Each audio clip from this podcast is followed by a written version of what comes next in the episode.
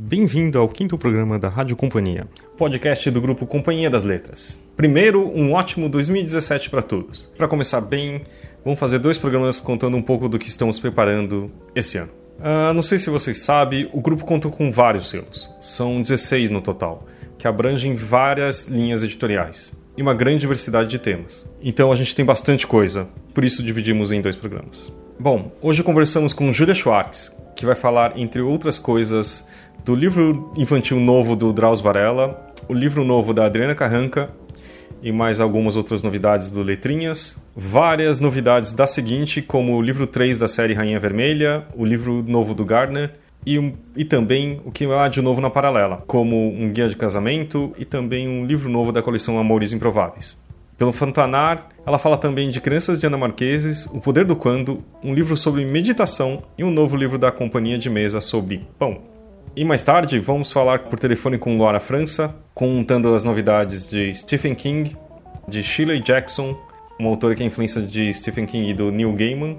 Na Alfaguara, o livro novo do Zafon, livro novo do Murakami e também coisas novas do Carrascosa.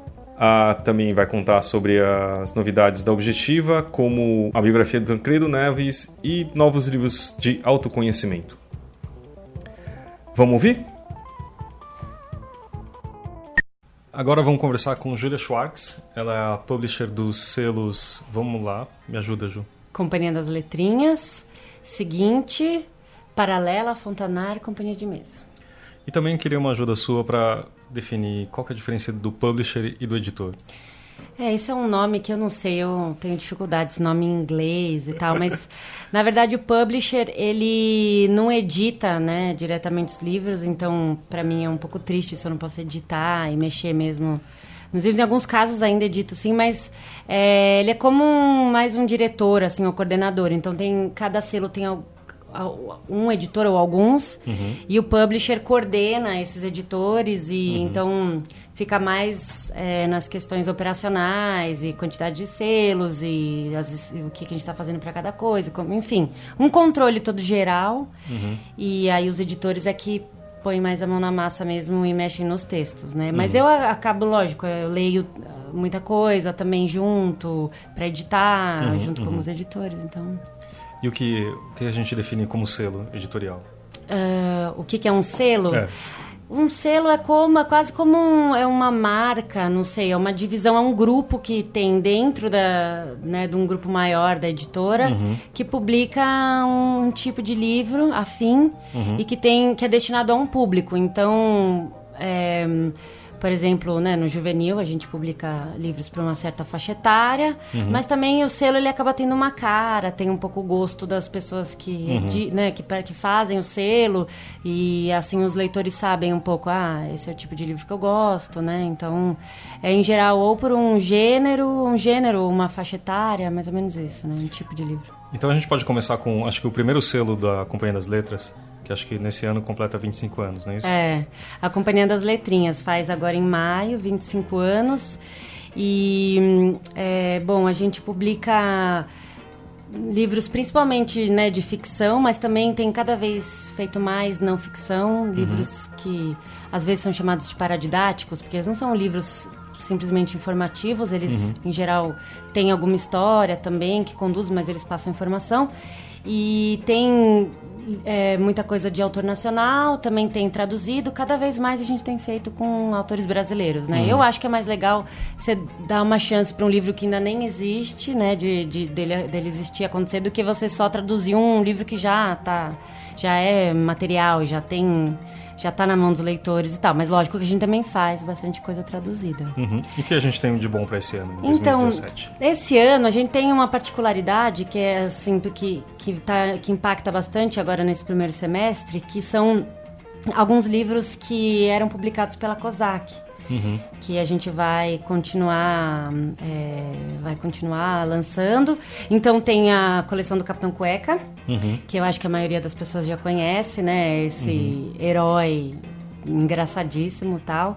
É, acho que não preciso entrar em detalhes na história, mas a gente vai lançar o primeiro volume agora em fevereiro e o segundo em maio. E em junho é, tem notícias de que vai ter um filme de animação. Uhum.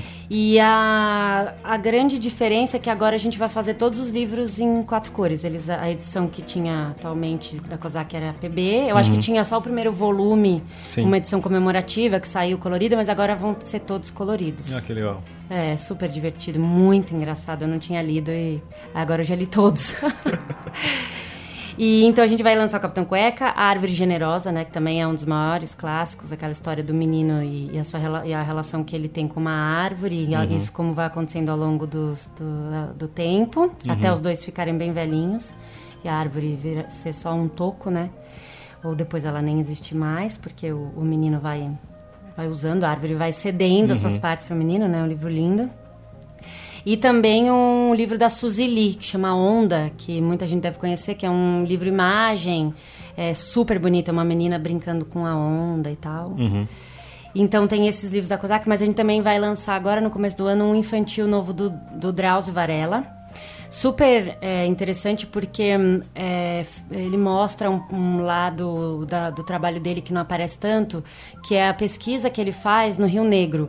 Porque ele, ele participa de um barco escola que uhum. fica lá no Rio Negro é, coletando e catalogando espécies e plantas. Ele vai algumas vezes por ano para lá? Vai, é algumas vezes por ano, fica lá porque eles ficam procurando é, é, espécies que possam ter. possam fazer novos é, medicamentos. medicamentos né? É. uhum. é.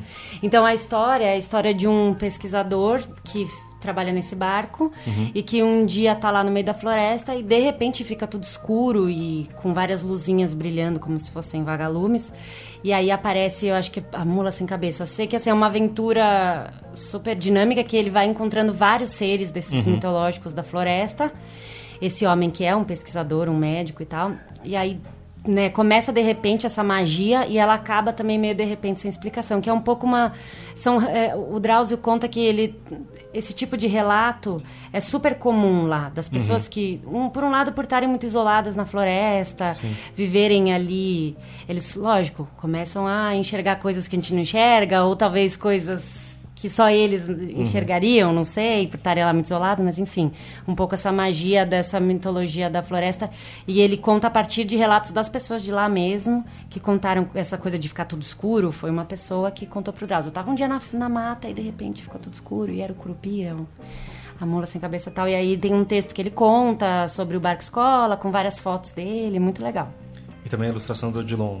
Né? É, com a ilustração do Odilon Moraes. E é uma coisa bem é, desafiadora, assim, que ele resolveu fazer. Porque você imagina um livro sobre a floresta amazônica, a primeira cor que vem na sua cabeça qual é? Verde. Da floresta, é, verde. Não tem nenhum verde no livro. O livro, é, as ilustrações são todas meio amarronzadas, assim, a uhum. aquarela que ele trabalha. Então até tá dando um super trabalho depois de é um da digitalização de... disso, porque uhum. as cores empastelam, né? As uhum. nuances todas se perdem por ser muito escuro. Uhum.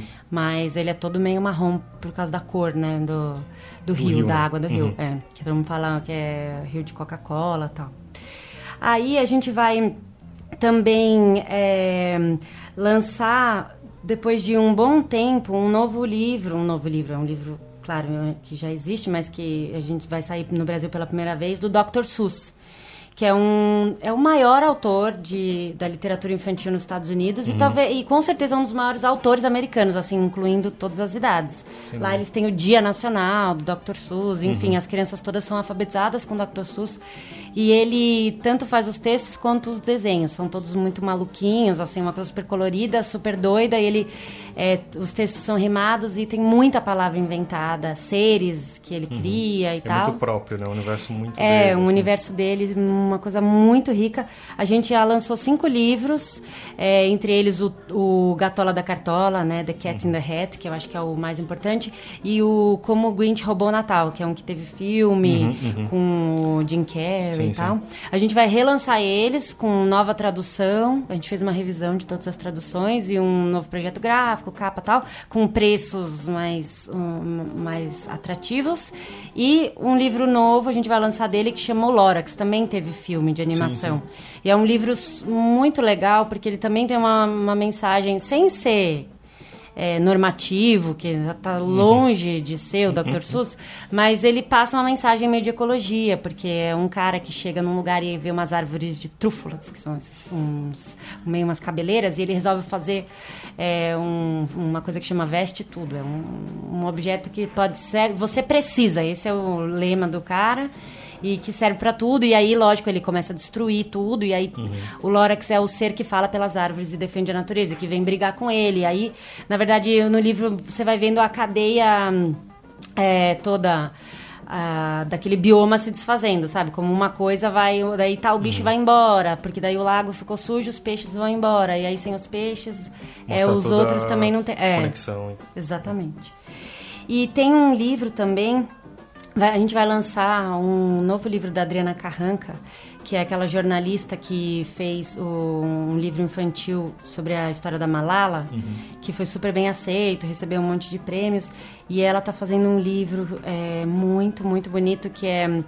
Na verdade, ela, ela convidou cinco sobreviventes do Holocausto que viveram a guerra quando ainda estavam na infância para escrever uma carta para uma criança síria que está hoje vivendo como imigrante na Alemanha que é o berço Nossa. do nazismo. Uhum. Então ela encontrou essas cinco crianças, né, e ela deu as informações, né, a história dessas crianças para uhum. cada um desses sobreviventes do Holocausto. Cada um teve que escrever uma carta. E aí as cartas são muito, muito emocionantes. E as crianças é, não tava na, não era parte do, do projeto, mas as crianças quiseram escrever de volta. E, e aí ela tá ainda, eu não sei muito como que vai ficar a estrutura final, porque ela não quer, porque não quer compartilhar isso com a gente, tá tendo um pouco de dificuldade na, na nessa amarração. Acho que não é dificuldade, mas assim, é. Sim é um livro mais desafiador, Não, diferente. que acabou criando também uma outra coisa, né? Começou de um jeito e tá, tá tendo uma vida própria o livro. Parece, é, né? é, exatamente, tem uma vida própria. E ela também fez muitas entrevistas, uhum, uhum. e então e, e entrevistas que ela gravou, que depois ela quer uhum. disponibilizar, ela quer fazer uma plataforma para que incentive essa troca e uhum. essa ajuda entre pessoas que passaram por experiências assim na guerra, assim. Ah, mas conhecendo já o trabalho dela, com certeza vai ser uma coisa bem legal. Ah, com certeza. Não, eu tô super ansiosa para para ver alguma coisa assim. Eu conheço as cartas, né? Uhum. Mas ainda o livro pronto não. E aí, por último, eu queria só contar de três séries que são para esse público que não é que tá entre o infantil e o juvenil, uhum. entre 8 e 11, 12 anos, mais uhum. ou menos. Que é um público, eu acho que tem menos lançamentos para eles e a gente tem focado bastante em encontrar séries e livros que falem, né, com, com esse público então tem um que chama Coelho 13 Terceiro, que é um livro todo ilustrado em branco, preto e vermelho, assim meio dark, meio no estilo Tim Burton, uhum. sobre um menino, né, o Coelho, que é o 13 terceiro herdeiro da família Coelho. Então ele é o responsável atu atual de cuidar do negócio da família, que é um uhum. hotel meio decrépito, assim caindo aos pedaços, meio meio um que é de família Adams assim. E só que o, a aventura no livro é que ele tem que lidar com um tio bobão que é casado com, a, com uma mulher muito gananciosa, uhum. a Anaconda, que é super má, sem escrúpulos e tal, e que tá de olho num, num tesouro, que ninguém sabe direito o que, que, é, que se chamaria O Olho que Tudo Vê, e que estaria escondido em algum lugar no hotel. Então, uhum. Então toda a aventura em volta disso, ele é um. tem toques assim de terror, mas é, com muito humor e tal, e é super ilustrado, é lindo, o projeto é muito especial. Um outro é um segundo volume, na verdade, de uma série de histórias sobre uma menina que chama Mabel Jones. O primeiro saiu uhum. agora no final do ano passado e está fazendo bastante sucesso. É um livro muito, muito divertido, que é a história dessa menina que um dia de noite na cama, ela teve a infeliz ideia de tirar a caquinha do nariz e comer.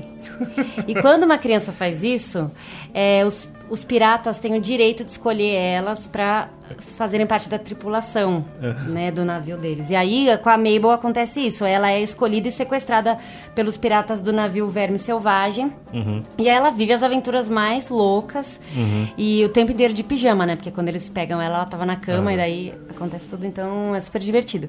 E o último é um, uma série que chama O Clube do Tênis Vermelho, que é sobre um, é um grupo de quatro amigas super unidas uhum. que fazem tudo junto e uma delas vai morar em outro país, vai se mudar. Então elas resolvem que todas vão usar esse tênis vermelho e elas vão continuar unidas. Então, é uma coisa bem sobre o dia a dia dessa fase. As meninas uhum. têm 12 anos, então é muito, sabe, sobre relacionamento, namoro, uhum.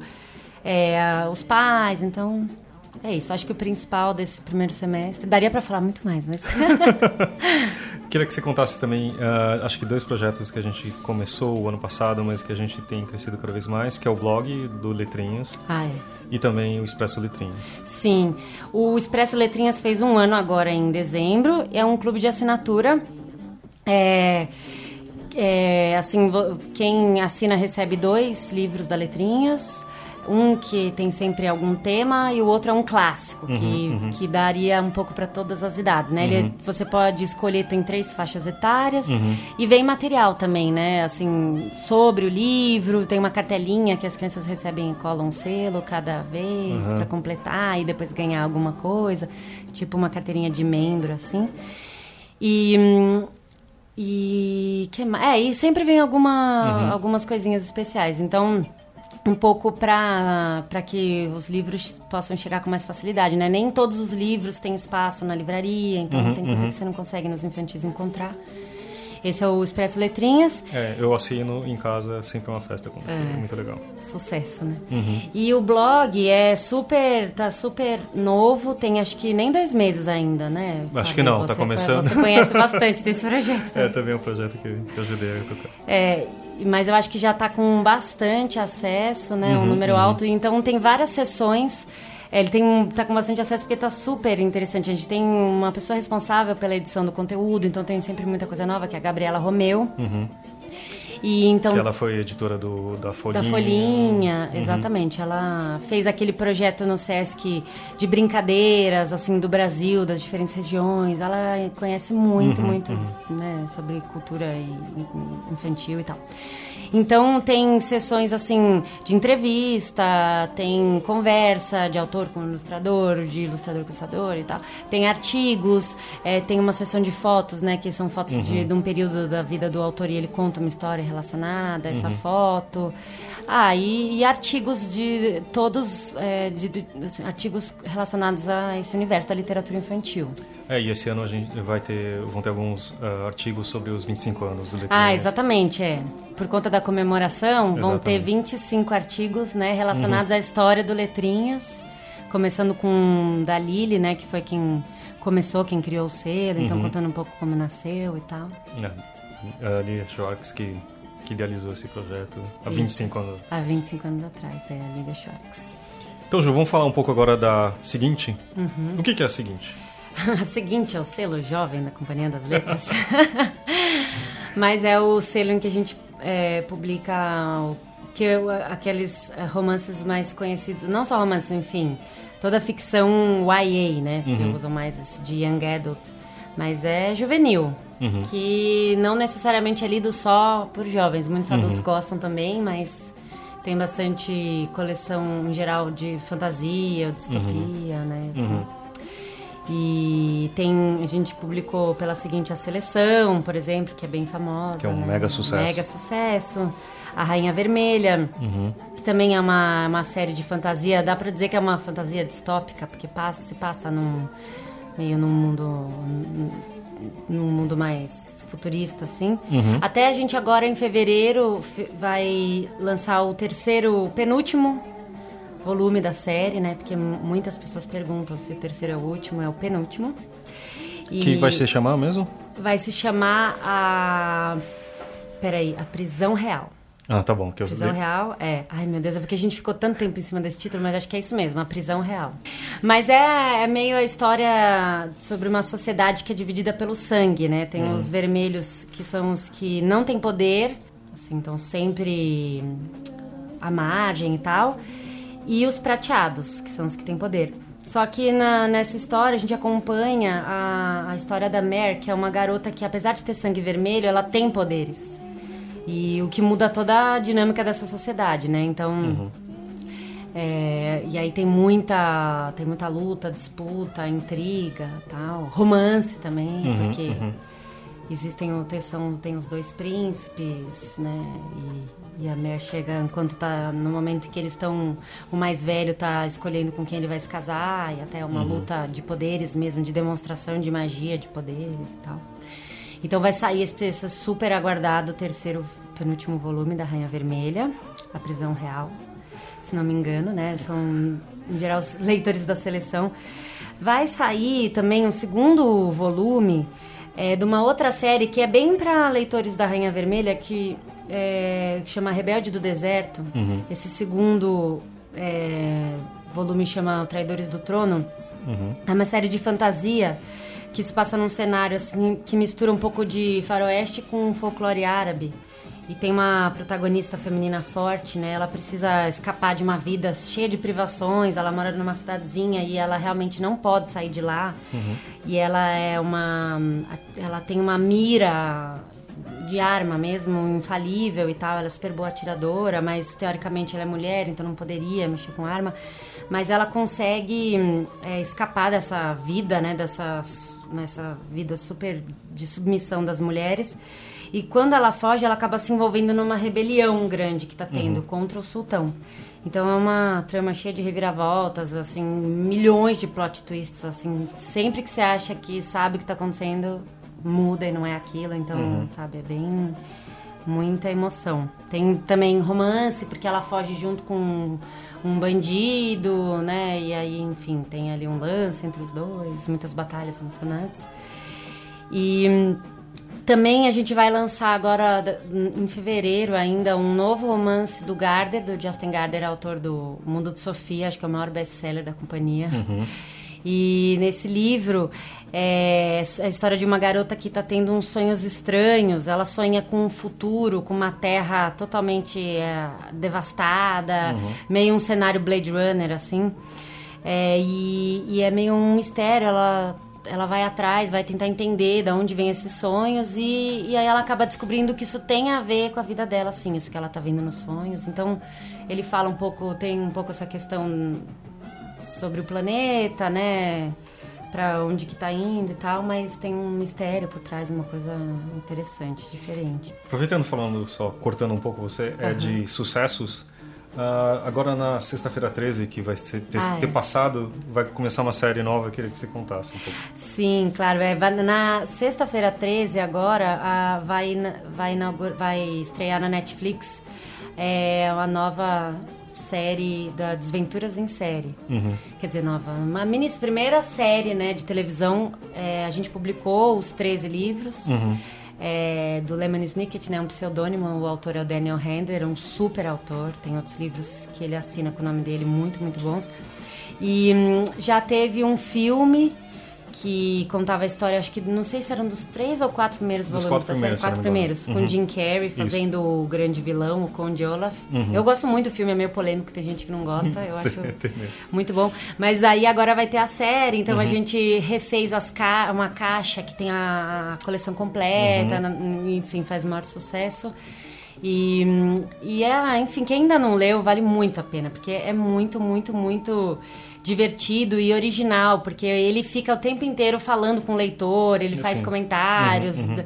É, é, muito, muito bom de ler. E, e na, a história desses três órfãos, os órfãos Baudelaire, são três irmãos, três crianças que perdem os pais num incêndio misterioso da casa deles. E aí eles vão passando de mão em mão entre os, os familiares distantes. Uhum. E tem esse Conde Olaf que diz que é um tio e tal, mas que na verdade quer o dinheiro deles. Uhum, e uhum. assim, chama Desventuras em Série porque é isso, eles são muito desafortunados. Então acontece só tudo de ruim com uhum, eles. Uhum. E, mas é de um jeito meio irônico e engraçado. Meio que ele humor conta. negro muito legal. Né? É, muito legal. É, quando a gente lançar já vai ter lançado. Que a gente vai ser. Hoje é dia. 11? É. é. hoje é dia 11, quando, vai ser, quando uhum. for pro ar, vai ser no dia 20 e pouco.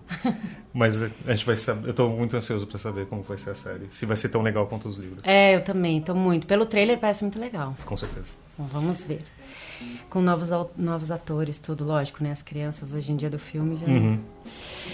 E, bom, o é, que mais que eu posso contar desse semestre? Ah, a gente vai lançar uma nova série de distopia uhum. que eu acho que Pode, nossa, é muito, muito, muito, muito bom. A história é sobre um futuro em que a sociedade se desenvolveu tanto que superou a morte. Então ninguém morre mais, uhum. porque a gente já sabe como já exterminou todas as doenças, etc, etc. Então, só que isso gera um problema sério, assim, de uma superpopulação na Terra, né? Uhum. Lógico, vai nascendo gente, não morre. Então, para fazer um, um controle populacional, existem os ceifadores, né? Os sites que uhum. em inglês a gente ainda está sofrendo um pouco com o título, mas a gente sabe que essas pessoas vão se chamar ceifadores e eles têm como missão selecionar e matar pessoas. Então uhum. tem toda uma questão ética entre os sites, né, entre os ceifadores, assim de quem que eles vão escolher para exterminar e tal. E a história acompanha dois jovens, uma garota e um garoto, uhum. que estão sendo treinados para serem um ceifador. Só que só existe uma vaga. Então um vai vai ser o próximo site e o outro vai ser o próximo ceifador e o outro, enfim, vocês vão ler para saber. Um, mas é muito interessante, tem várias discussões ali de fundo, sabe? Éticas uhum. muito interessantes e é uma é super aventura e tal. Tem um outro livro, esse não é fantasia, é um romance, um, é uma ficção contemporânea que chama Crueldade, que é a história da Gwen, uma menina que tem um pai diplomata que é sequestrado. E aí ela resolve, ela, ela parte para a Europa para resgatar ele. Uhum. E aí ela se envolve em um submundo de tráfico de armas e pessoas e tal. E para sobreviver ela vai ter que aprender a ser tão cruel quanto essas pessoas com quem ela tem que lidar. Então, um, uhum. um livro mais dark e tal, mas é uma leitura assim que prende, é uma coisa, não é muito, muito, muito bem escrito. Uhum. Não, é desses livros que é difícil de contar, porque você, você, você estraga um pouco. Uhum. É.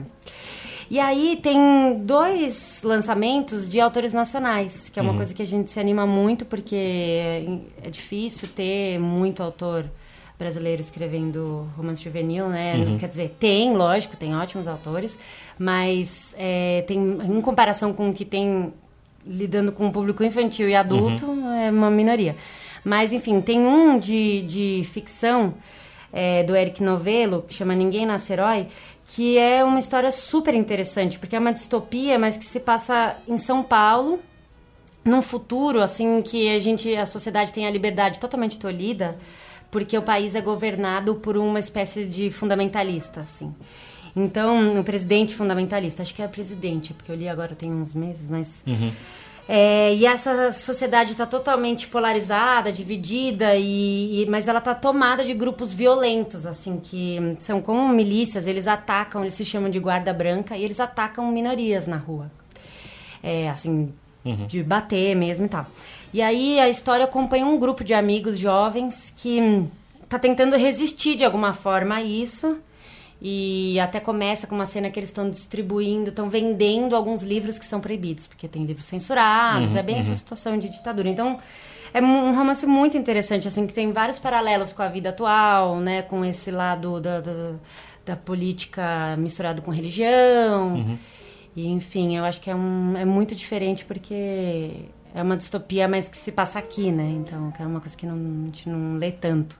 A impressão que dá é que a maioria dos livros você falou também sempre pegam alguns assuntos que são bem mais polêmicos que tudo bem, pode ser distopia, romance, etc., mas pega uma coisa da realidade mais dura é, e discute, né? Sempre tem um paralelo.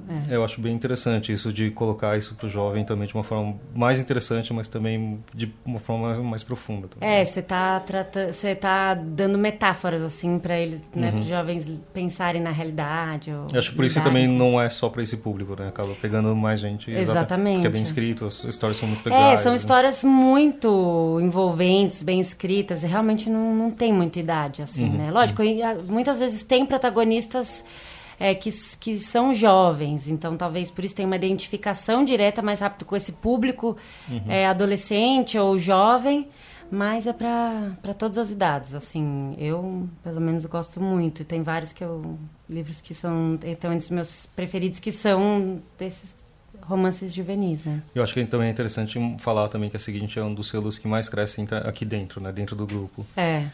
É verdade. E tem é, os editores, o grupo que faz a seguinte, o pessoal, a Natália, a Gabi, o, o Antônio, a Diana, eles são muito apaixonados, sabe, pelos livros e pelo que eles fazem. E os, sabe, os livros que eles escolhem, eles realmente é, gostam muito. E eles têm um canal no YouTube, né, Isso, muito, muito divertido, que chama É o Seguinte. E vale também, muito a pena vocês entrarem lá procura. Vale mesmo, tem umas coisas muito divertidas, tem muita informação também, uhum. mas eles Co fazem umas coisas De como a editora funciona, como que, de todo o processo. Processo, na gra... tem um que é sobre a gráfica. Sobre gráfica, sobre como é. que é, é, o processo de edição, é muito, muito legal. É, tem, eles, têm, eles fazem o Snapchat também. O Snapchat também, super divertido. É eles são muito, muito envolvidos, assim. Eles são... Quase que tem uma tatuagem, assim, da seguinte né, no peito. E, ah, e o último livro que eu queria contar é um da Socorro Acioli, que é um, uma autora brasileira. Ela, fez, ela escreveu Cabeça de Santo, que é um livro que até teve uma tradução para o inglês. E agora, no final do ano, foi escolhido pela Biblioteca Pública de Nova York é, foi eleito como um dos melhores romances para jovens uhum. tal. A Socorro, ela dá um curso de escrita criativa já há um bom uhum. tempo. Então, o que ela está montando agora é um livro que chama A História que Só Você Pode Contar, que é um manual para ensinar a escrever. Tem uma parte teórica, mas tem uma parte prática, com vários uhum. exercícios. Então, vai ter um lado assim que é meio um caderno. Eu acho que isso é uma coisa bem legal. Também Lógico, ela vai falar a partir de temas um pouco mais é, que tem a ver mais com a juventude, mas é um livro para todas as idades também. Uhum, Qualquer pessoa uhum. que quer treinar um pouco, exercitar a escrita e tal. Ah, bacana. É. Então acho que esses são os principais lançamentos da seguinte. Então tá bom. Então vamos conversar agora, vamos falar um pouco agora da Paralela. Sim, a Paralela é um selo adulto comercial da companhia, mas uhum. também de um ano para cá a gente é, tá dando uma cara um pouco mais definida para ele. E a gente tem publicado mais. Uh, a gente faz ficção, romances uhum. e tal, mas também faz bastante uh, não ficção, uh, principalmente para mulheres. Uhum. Tem, a gente publicou alguns livros de youtubers, a Kéfera e tal, mas tem algumas coisas de personalidades, celebridades, mas a gente também tem focado bastante no, no público feminino, né? E também lançamos o Espiando do Paulo Coelho. Ah, também. é o Paulo Coelho, exatamente. É, e enfim, então é esse, essa mistura de tem alguns romances femininos uhum.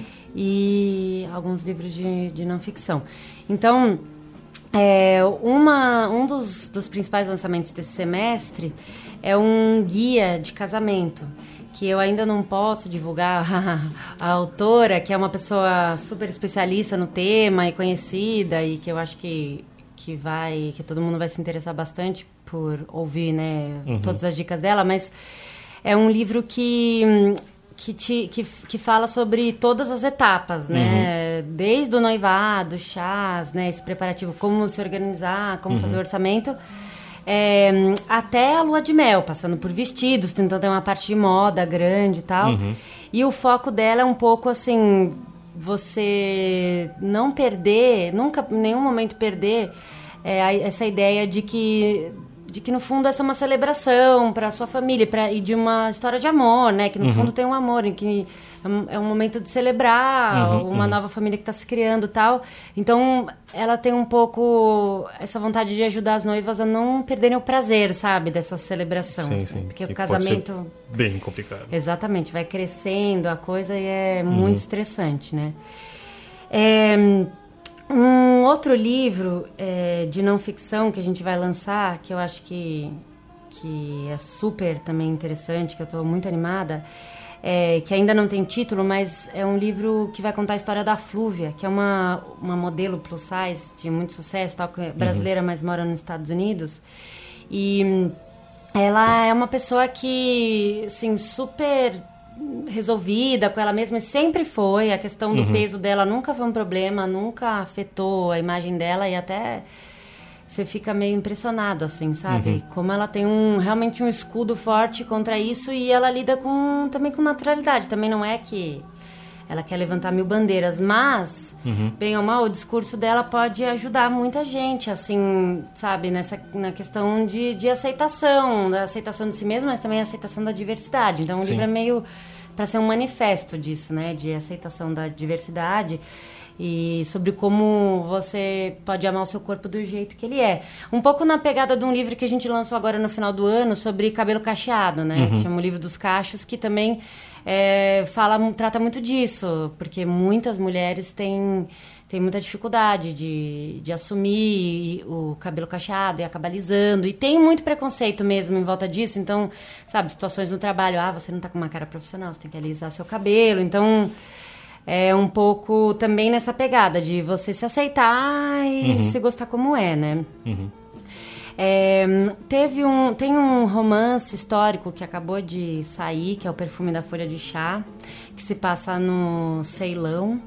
É, no, acho que é no século XIX, e é a história de uma mulher inglesa que mora lá, porque, enfim, acho que o marido tem uma grande plantação de chá, uhum. e, e ela tá grávida e quando nascem, ela tem gêmeos e ela nasce, um filho é negro e o outro é branco. E aí, e uma, ela é branca, o marido é branco, os dois são meio, uhum. né, elite inglesa. Então, é, tem é, um, é um, mistério por trás dessa história e é, é um super hum, gostoso de ler também, super bem escrito, prende, enfim, também não uhum. posso contar muita coisa, mas é um pouco essa paisagem, uhum. sabe? A Ásia, as plantações de chá uhum. e essa mulher nessa sociedade meio rígida. Assim, e foi um super sucesso na Inglaterra, não É, exatamente. Ficou acho que, sei lá, 14, 15 semanas é, na lista de mais vendidos na Inglaterra. E, a, saiu agora há pouco nos Estados Unidos também. Perfume da Folha de Chá. E também a gente vai lançar o terceiro volume de uma série que chama Amores Improváveis, chama O Jogo, que também é uma série que já tem vários fãs, já saiu é, O Acordo e O Erro. E cada livro conta a história de um casal. Então, uhum. né, nesse caso, a história de um, um cara que é mais playboyzão e tal, mas, e que sempre sai com várias mulheres, mas ele é, é zero machista, assim. Na postura dele é meio de que ele curte a vida e as mulheres também curtem a vida, então... Uhum. Mas aí é quando ele se apaixona e tal. E ele é muito engraçado. Então, são romances mais eróticos, né, essa uhum. série. Mas esse é um que é bem de dar risada, assim, também. Queria só também falar sobre uma newsletter que a, que a Kézia ah, é. e a Renata fazem, que é a... É, Sua Vida Paralela. Sua Vida Paralela. É, uh, se você quiser assinar, você entra no, no Facebook da Paralela, facebook.com barra editora paralela e lá tem uma abinha de assinar. É uma, uma newsletter que elas escrevem elas mesmas e contando um pouco de dos bastidores, dos, bastidores né? do, dos lançamentos e todos os assuntos que eu acho que, que é muito... muito... divertido é tem coisas muito tem coisas mais sérias para pensar mas tem muita coisa para dar risada e uhum. a Kézia e a Renata são as duas editoras da Paralela e são super apaixonadas também por esse por esses romances. A Renata é a que lê todos os romances eróticos, então é muito engraçado. Elas falam coisas, sabe, essas discussões de alguns termos eróticos uhum. que elas têm que ter quando uhum. elas estão fechando o texto desses livros. Então, umas coisas bem divertidas Assinem mesmo. que vale super a pena. É, vale mesmo. E aí tem, temos também a Fontanar. Me conta da Fontanar, o que a gente tem? A Fontanar é um selo inspiracional, é, sei lá, ele é o que as pessoas às vezes conhecem como autoajuda, mas tem, um, tem muita coisa dentro desse guarda-chuva uhum. autoajuda, né? Então, sei lá, são livros de autoconhecimento, alguns mais inspiracionais, de bem-estar, uhum. alguma coisa também sobre educação, né? Parenting, que é um, uhum. se usa mais esse termo em inglês. É, como, por exemplo, aquele um dos maiores sucessos da Fontanar é aquele Crianças Francesas Não Fazem Manha. Uhum. E até a gente acabou de lançar um livro muito legal que chama Crianças Dinamarquesas é, o que o povo mais feliz do mundo pode te ensinar sobre, sobre criar, criar, como criar os filhos, alguma coisa assim. Mas é um livro muito, muito legal, porque assim é um pouco baseado nessa premissa de que os dinamarqueses são o povo mais feliz do mundo e uhum. eles são eleitos mesmo uhum. por um relatório da da, da Nações Unidas de felicidade, uhum. não sei o que, eles são há 40 tem um anos. De felicidade. Exatamente, há 40 uhum. anos são eleitos o povo mais feliz. E aí as autoras, uma delas é uma ela é psicóloga é, americana, acho que ela é psicóloga ou psicoterapeuta, que é casada com um dinamarquês. Uhum. E ela, enfim, pela, por viver é, lá e conviver com os dinamarqueses, ela foi observando e ela acha que muito dessa felicidade está relacionada com o modo como as crianças dinamarquesas são mesmo educadas e criadas. Uhum. Elas são criadas para ser confiantes e capazes. Então, seres confiantes, capazes e felizes é, criam seres uhum. confiantes, capazes, felizes e assim vai. Então elas, ela é, é, foi feito por uma dupla, né? É, elas, é, é, ela é uma na verdade, é, ela, é, ela é uma pesquisadora americana, né? não é psicóloga, desculpa, que é casada com um dinamarquês, mas ela fez o livro junto com uma psicoterapeuta dinamarquesa.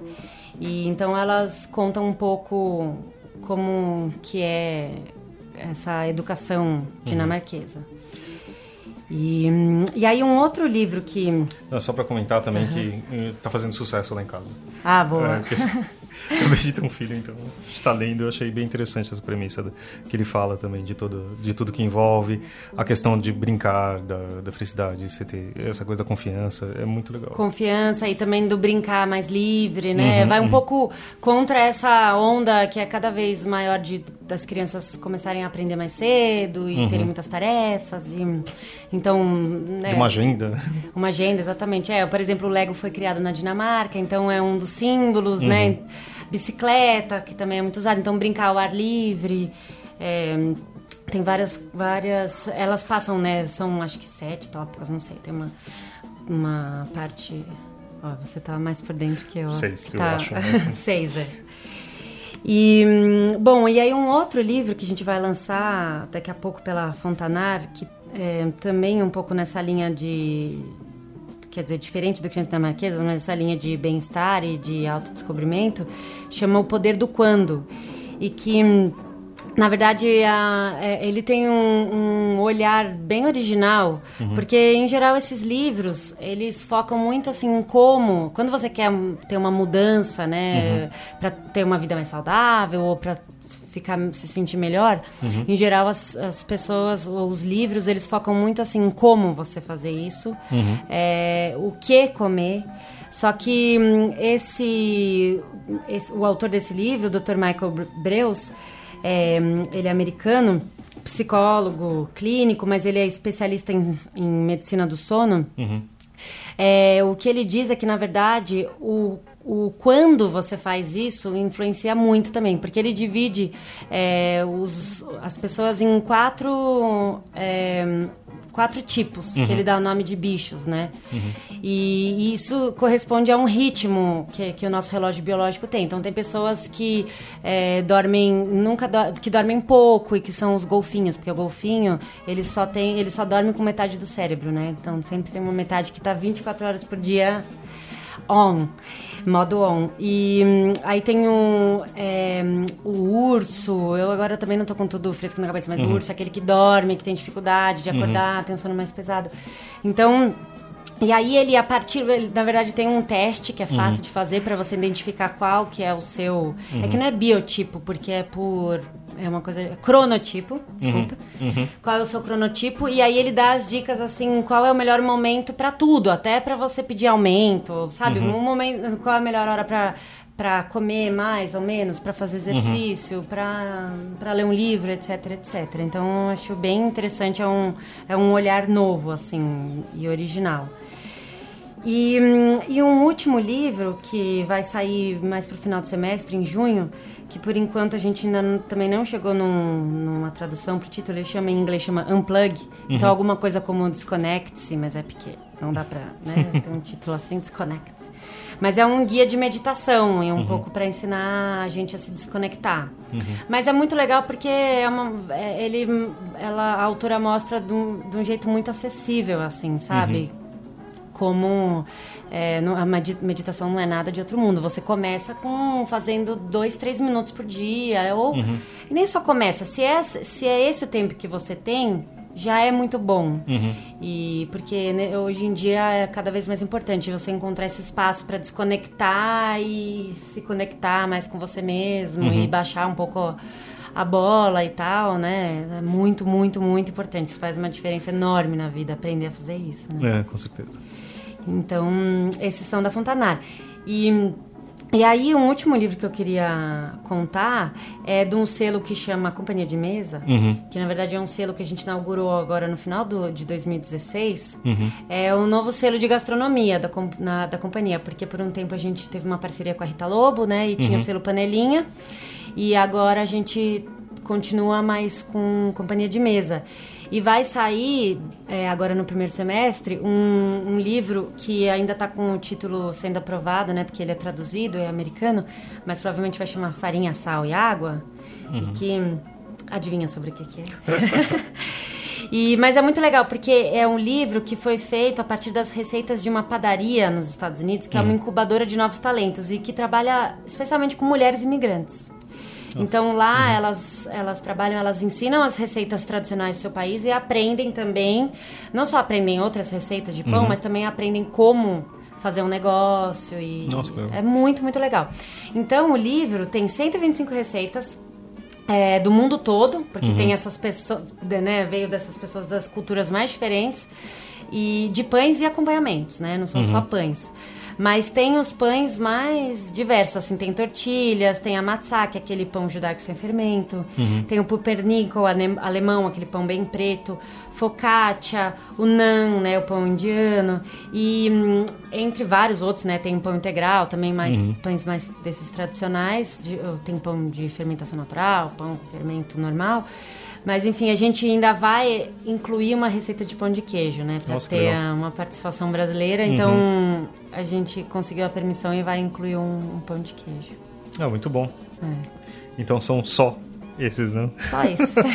Na verdade, também comentando que isso é uma, um recorte do que de todos os livros que a gente vai lançar. Você sabe quantos é. livros tem como você como publisher?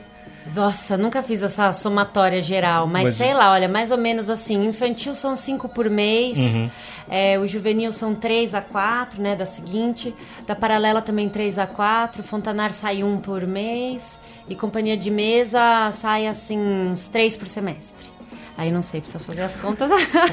Você viu que tem bastante coisa nova que a Júlia contou pra gente, né?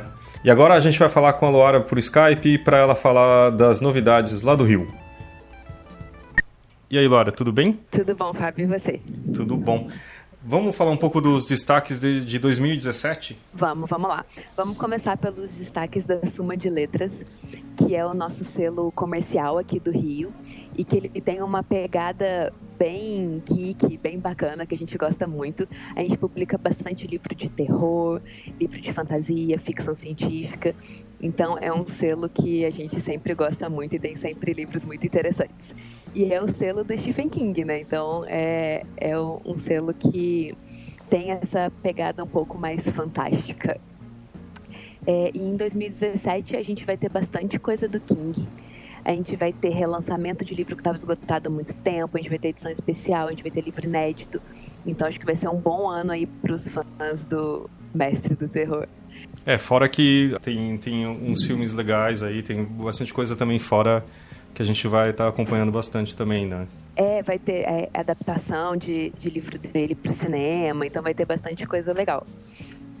É, o primeiro livro que a gente publica do King em 2017 é o Bazar dos Sonhos Ruins, que é um livro de contos inédito aqui no Brasil, é uma, uma coletânea muito legal.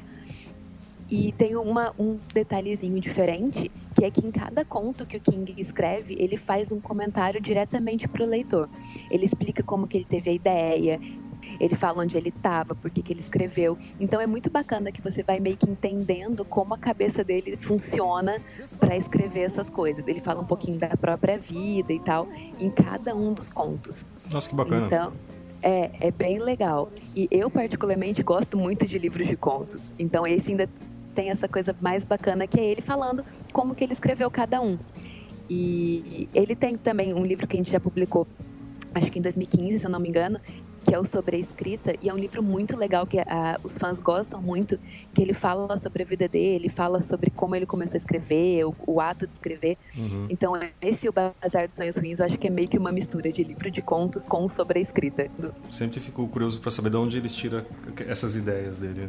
É, porque ele tem ideias muito bacanas, assim, muito inusitadas. É um carro que mata as pessoas, é uma dentadura que mata as pessoas.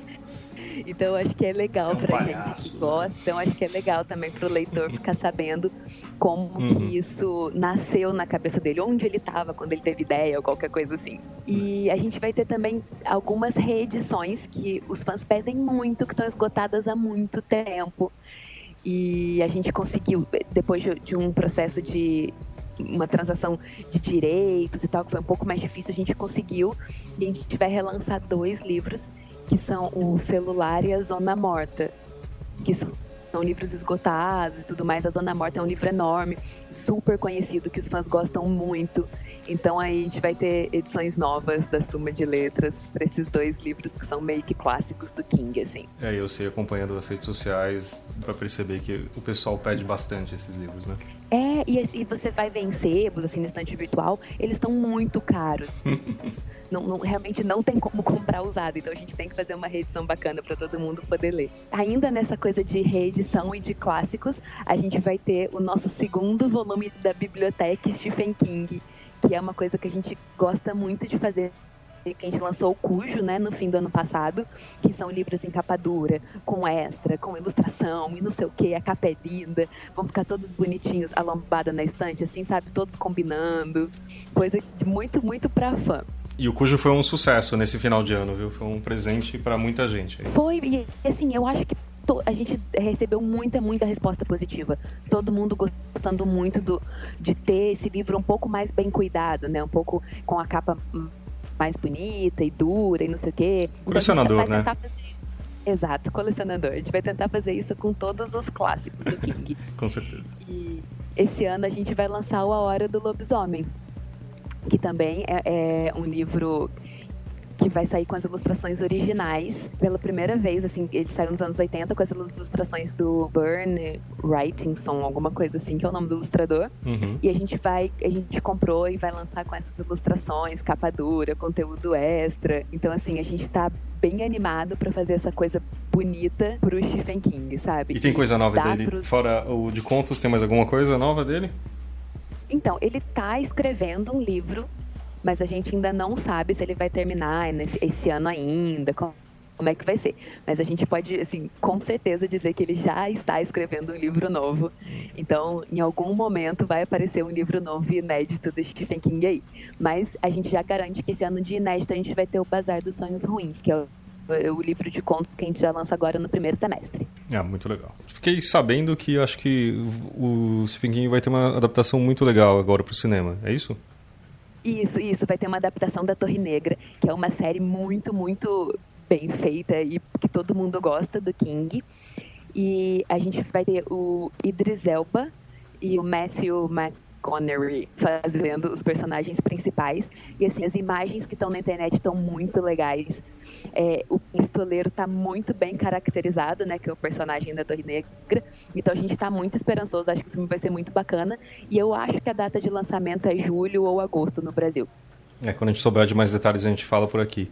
Agora, emendando no Stephen King, a gente vai ter dois lançamentos que eu estou muito, muito animada, que são é, livros da Shirley Jackson, que é uma autora de terror e suspense que inspirou muito Stephen King.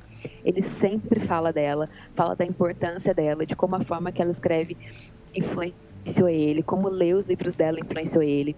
Outra pessoa que fala muito isso é o Neil Gaiman, é a Dona Tart também, do História Secreta. Então, assim, ela, a Shirley Jackson, é um grande nome dessa literatura um pouco mais de suspense, um pouco mais de terror.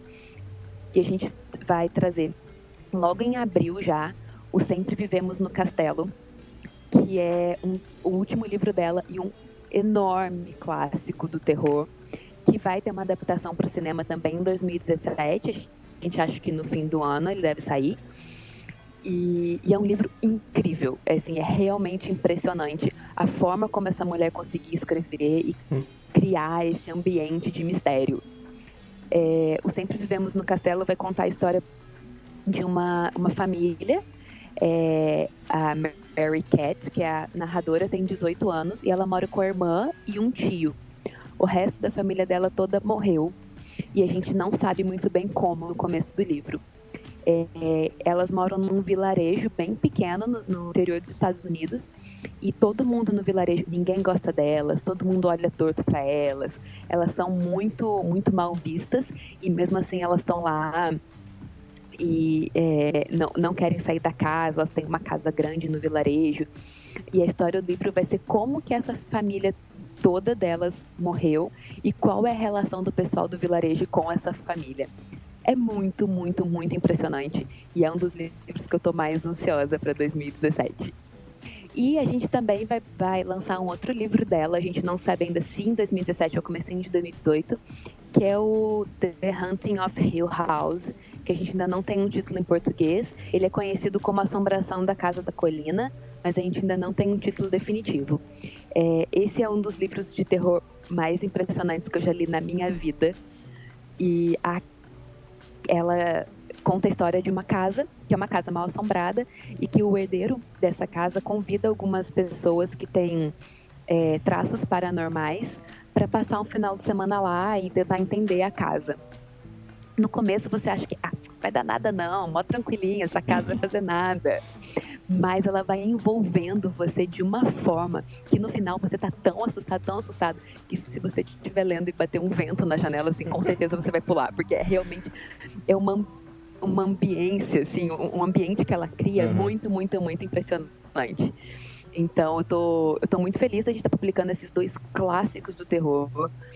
E estou muito feliz de fazer isso no selo Suma de Letras, que eu acho que mostra muito o que, que a gente está querendo fazer, como a gente está querendo trazer livros legais e impactantes. Ah, então vai ser um ano ótimo para a Suma, né? Com certeza. Vai. É, outra coisa legal que a Suma está fazendo é que a gente está investindo em autores nacionais. E em 2017 a gente vai ter um autor nacional estreante de fantasia urbana e terror, que é o Gabriel Hecken. E a gente vai lançar o primeiro livro dele, que é O Deuses Caídos, e ele vai contar a história de um, serial, um serial killer que tem poderes paranormais e ele começa a assassinar é, religiosos famosos, assim, pessoas religiosas de diferentes credos, mas que são famosos. E ele posta os vídeos dos assassinatos e das torturas e tudo na internet. Então ele, ele, é, o serial killer começa a ganhar seguidores também. É como se ele estivesse ganhando os fiéis desses religiosos que ele que ele mata. E quanto mais fiéis ele tem, mais os poderes dele ficam ficam é, visíveis, enfim, ele aumenta o seu poder com esses com esses fiéis. Então assim, a coisa vai, ele vai ter muito, muito, muito poder porque ele está matando muita gente. Então a, a, as pessoas resolvem não, a gente vai ter que parar esse cara, a polícia não está conseguindo, vamos chamar uma outra pessoa. E eles chamam o nosso personagem principal, que é um padre meio rebelde e tal, que faz parte de uma, de uma sociedade secreta dentro da, da Igreja Católica. Ele é o personagem principal, né? Ele chama Cipriano. E ele é descendente direto do São Cipriano, que é o único santo da Igreja Católica que foi canonizado vivo. Então, assim, ele conseguiu fiéis ainda vivo. Então, é como se o poder do Cipriano também tivesse relação com a quantidade de fiéis que ele tem. Então a gente vai ter esse embate do serial killer e do, do padre rebelde. E tudo isso com muita. Com, é, feito de uma forma muito bacana e trazendo elementos muito legais. Ele pega elementos de várias culturas, inclusive é, elementos do folclore brasileiro, assim, nessa meio luta bem e mal que vai se passar no Rio de Janeiro. É um livro atual, então a gente vai ter é, partes da cidade que todo mundo conhece, assim. Uhum. Então, é, e isso é muito difícil você encontrar em fantasia urbana. É muito mais comum você ler livros de fantasia que se passam em outros países, né? Uhum. Então, esse do Gabriel é um livro que se passa no Rio de Janeiro, que é, tem elementos também brasileiros, é muito, muito legal. Mas o Gabriel traz tudo isso que a gente já conhece com uma roupagem nova, assim. Ele traz criaturas que a gente já conhece, mas de um jeito dele. Ele é bem ele é bem bom nisso, de fazer, de refazer essas criaturas que a gente já conhece de um jeito bacana e diferente. Então acho que quem gosta do Stephen King, do Rafael Montes, do Eduardo Spohr, vai gostar muito desse livro do Gabriel. A gente está muito, muito feliz em, ter, em lançar ele em 2017. Uh, ah, e quando que a gente vai lançar o livro do Gabriel? O livro do Gabriel vai sair em setembro, é, logo no começo do segundo semestre, e a gente está bem ansioso. Também fiquei. que bom. E um, um, falando em ansioso, um lançamento que os fãs estão esperando muito. É, a gente vai trazer também o quarto livro do Zafon, do Carlos Ruiz Zafon, que chama O Labirinto dos Espíritos. E ele fecha uma série que a gente publicou os três primeiros volumes na Suma já, que chama O Cemitério dos Livros Esquecidos.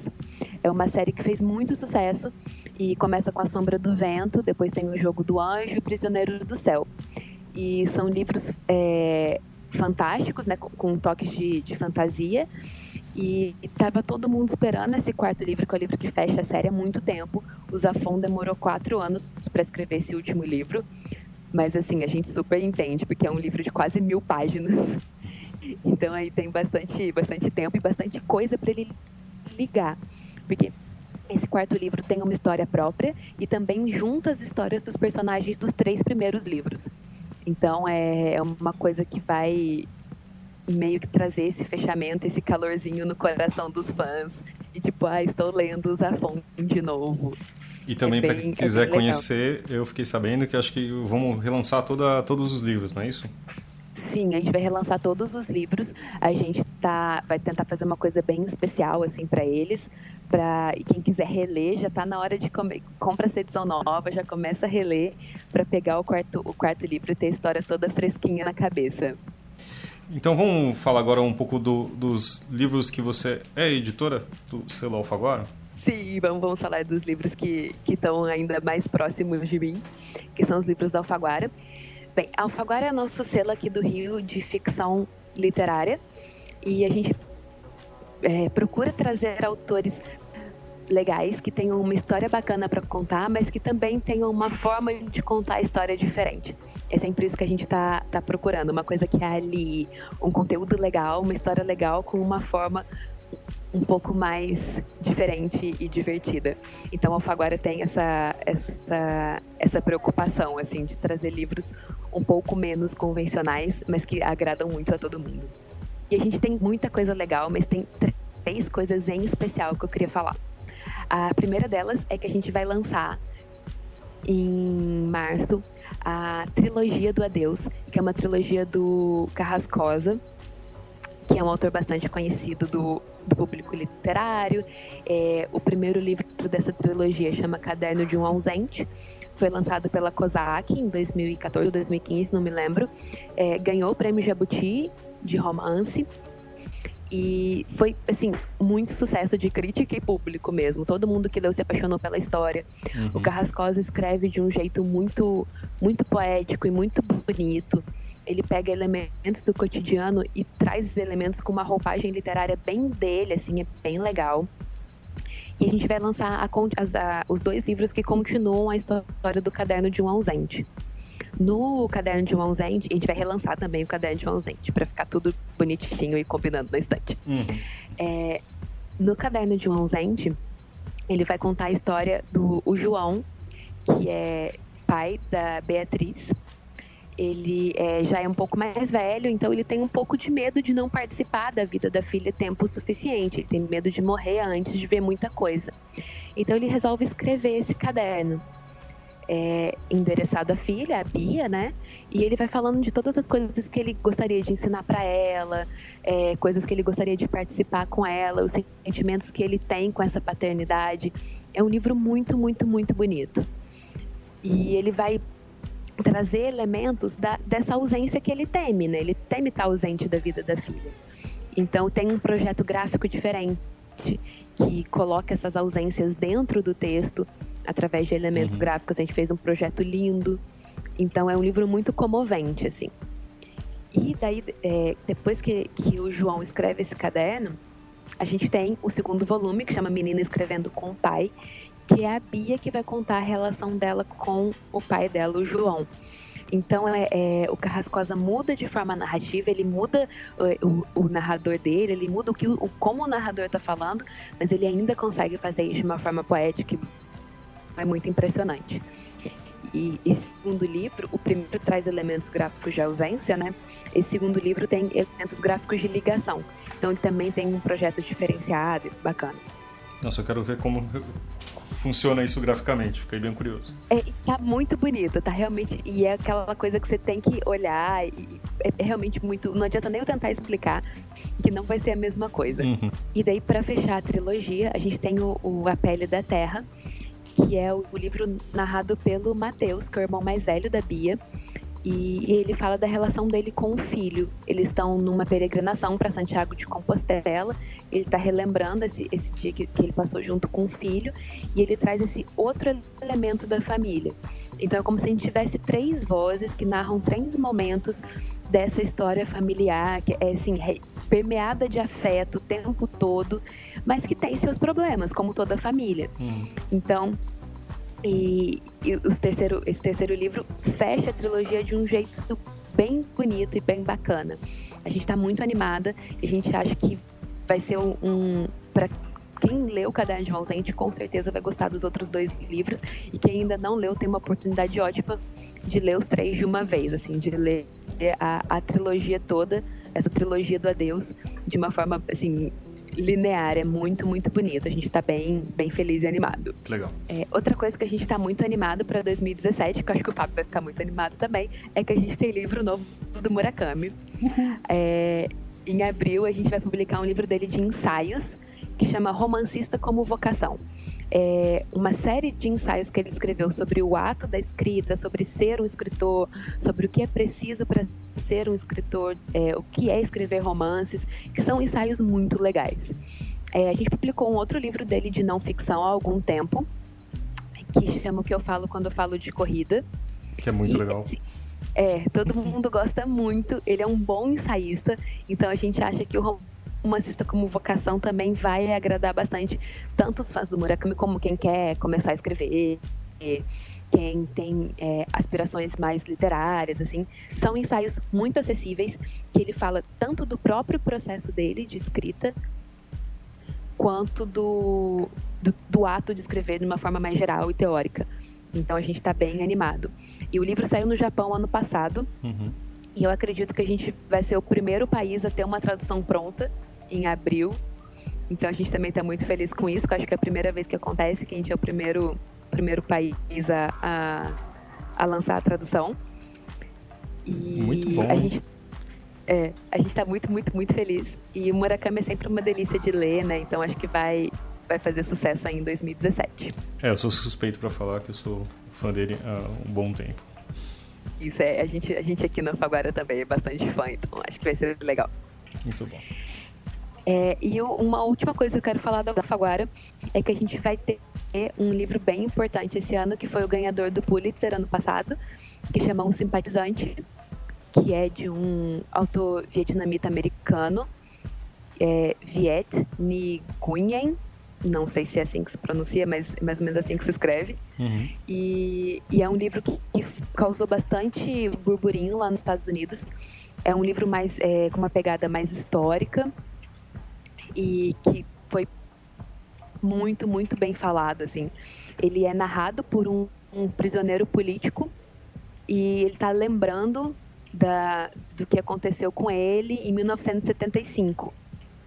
É, ele é, tem um, um, problema com o governo, depois ele vai e é, é, exilado nos Estados Unidos, em Los Angeles, se eu não me engano, então ele vai narrar tanto a história do, desse, desse problema que ele teve com o governo em 1975, como a, a, a relação dele lá nas, nos Estados Unidos. Tem elementos de espionagem, é, tem problemas de refugiados e exílio. Então tem vários é, elementos bem por mais que seja um romance histórico, ele tem vários elementos bastante atuais assim. Então é uma narrativa que pega muito o leitor. Uhum. E, e, a gente acha que vai, vai ser também um, uma coisa bem legal e um sucesso bem bacana para 2017. Hum, muito bom. E agora vamos falar de Objetiva, então? Vamos, vamos para o Objetivo. Objetivo é o nosso selo de não ficção. É, e ele publica livros bem, dentro do não ficção, livros bem variados. A gente vai ter para 2017 um livro de não ficção sobre desastres aéreos, a gente vai ter uma biografia política, e a gente vai ter um livro de ciência para leigos. Então, assim, é realmente um escopo grande de livros sempre interessantes que trazem alguma coisa, que você aprende alguma coisa lendo eles. Então é esse, acho que é meio que essa a intenção do objetivo, são livros de não ficção. Legais, bem escritos, que você sempre aprende alguma coisa. É, a gente vai ter agora, logo em janeiro, um livro que, que se chama Voo Cego, que é do Ivan Santana, que é um, um autor bem conhecido do público já, que vai falar sobre um desastre aéreo específico que, que ele foi tão diferente que ele passou a ser estudado em todas as escolas de aviação do mundo. Assim, o que a pane que aconteceu nesse avião foi estudado em várias escolas. E para escrever esse livro, ele chamou um piloto que é o Luciano Mangoni, então os dois estão escrevendo em coautoria. Então, além do Ivan, que já tem muita experiência nisso, a gente tem o, Luciano, que é um, um piloto. É, o caso que eles, que eles trazem nesse livro é um caso que é, é um voo da Avianca, é, um Boeing, que eu esqueci o número agora, ele sai de Bogotá para Nova York. Ele faz escala em Medellín, mas o, o, destino final dele é Nova York. Então, quando o avião está chegando no JFK, o, o aeroporto está muito congestionado, eles têm que ficar circulando um tempo, só que a gasolina está acabando. E é, o piloto, o copiloto, os controladores, eles começam a conversar, mas acho que eles não conseguem entender que, o quão grave a situação tá. O piloto não falava inglês, então acho que é o copiloto que fica conversando com a torre de controle. E eles começam a conversar até é, o, esse, esse combustível acabar e a, o avião chega a despencar. É, eles é, é, é, realmente uma coisa muito, um caso muito específico. E ele é estudado por isso. Como que isso pode acontecer? É, por que, que a, a, o combustível acabou? Como que a torre não entendeu? Como que a torre pode ter controle sobre isso? Então, assim, é realmente um, um tipo de desastre aéreo que serviu para é, especialistas entenderem melhor a história do voo e tudo mais. Então a gente tem detalhes sobre essa tragédia, mas ao mesmo tempo a gente tem é, como isso é estudado em, nas escolas de aviação. É um livro bem legal. Que já sai agora em janeiro, não é isso? Isso já sai agora em janeiro.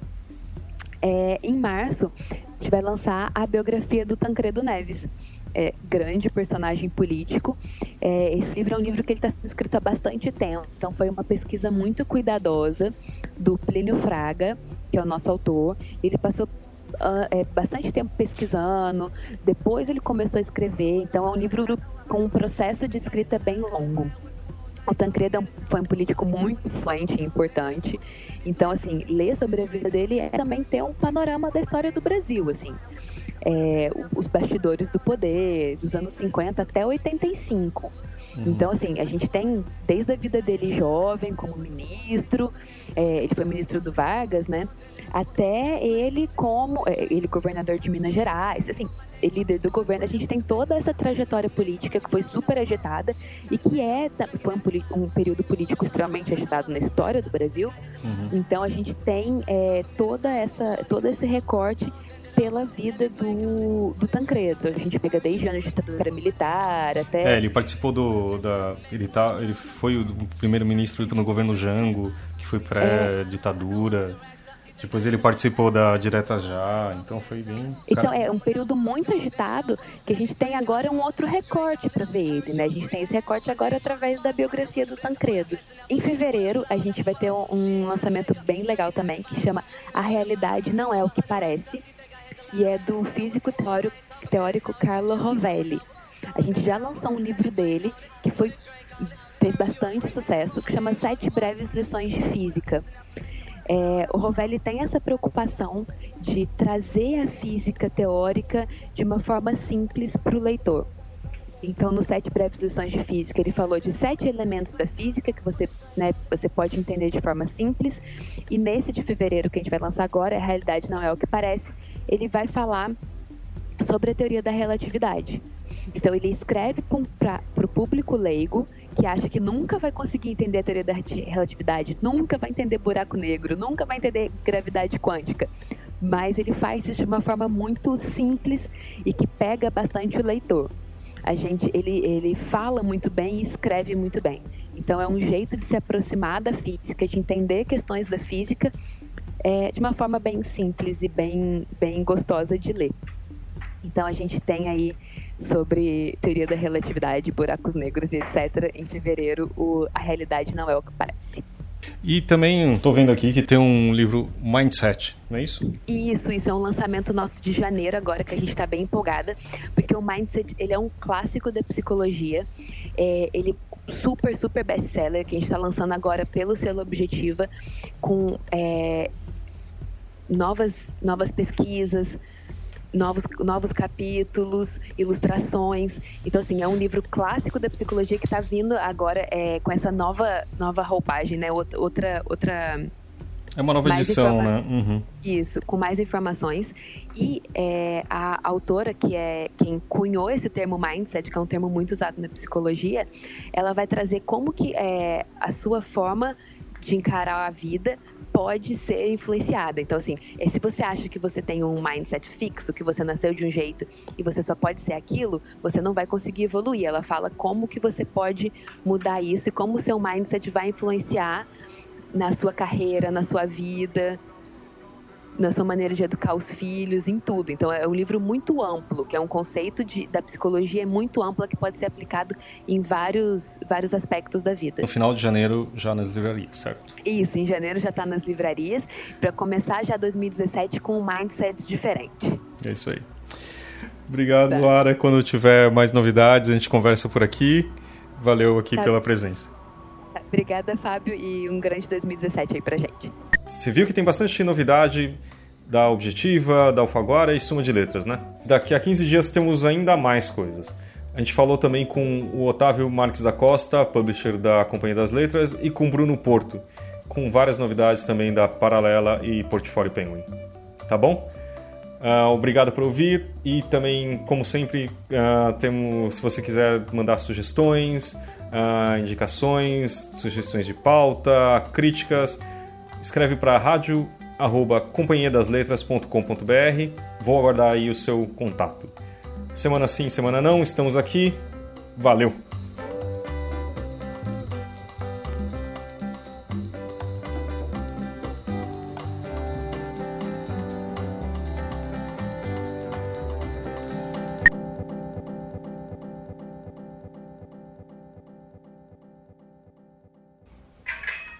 Eu não vou falar mais obrigado.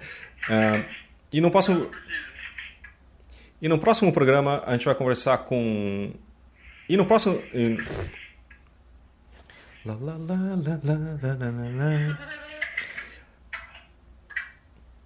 Agora o nosso produtor está fazendo barulhos estranhos. Não sei porquê.